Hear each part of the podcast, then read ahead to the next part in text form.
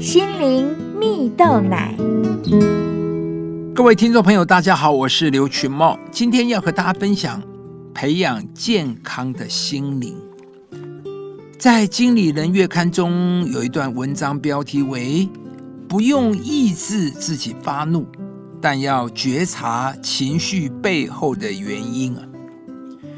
文中提到，大脑在传递讯息时，会先经过情绪产生处，又被称为边缘系统，然后才会进入到掌管理性的脑区啊。所以，换句话说，人会在接受到信息的第一时间产生情绪，是很正常的反应，几乎是无法避免的。但是，我们可以学习控制情绪发生后的思维和反应方式。文中提到一个帮助我们可以有效控制情绪的方法，就是试着找到发怒的原因，并记录下来。因为啊，若没有办法找出引发情绪的根本原因，下次遇到类似事情时，还是会掀起很大的情绪波浪。带出许多情绪化的反应呢。而既然情绪是在传递讯息时产生的，那么会有情绪产生，那么一定是有什么信息是要传达给你的大脑。可以透过自我觉察来找出原因。如果很难单靠思考找出背后的原因，也可以透过书写有条理的记录。譬如说啊，培养每天写日记的习惯，记录当天有哪些事情引起你强烈的情绪，当下你做了什么反应，或是记录自己觉得失误的发言及反应，从中获取线索，并写下期许，希望自己改变的价值观，帮助自己在进步的过程中有目标。可以依循呢，亲爱的朋友，每一种情绪都有它存在的意义。我们感到忧心，这是因为我们在意；我们感到害怕，便是大脑要提醒我们保护自己。因此，真正重要的是这些情绪背后要传递的讯息。在圣经中有一段话说：“人有见识。”就不轻易发怒。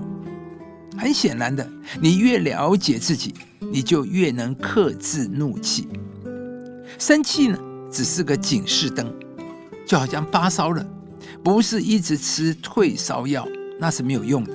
你要处理的是发烧的原因。而同样的，每一次生气的时候，你要问自己：我在生气什么呢？我为什么生气？好多年我都不知道这个道理。过去很多年，我对自己用的方法就是要生气的时候呢，就克制自己，不可以生气。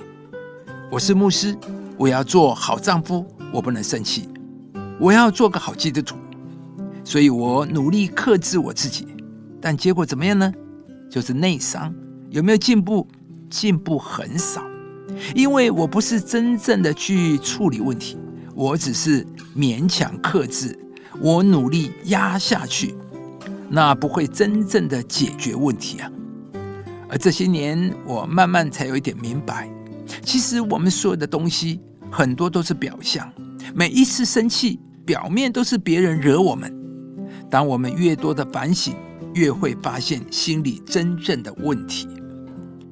亲爱的朋友，唯有找到生病的原因。才是得到医治和自由的开始。今天，让我们一起学习，在上帝的爱中认识真实的自己，接纳自己会有情绪的时候，一起经历上帝所赐的喜乐与自由。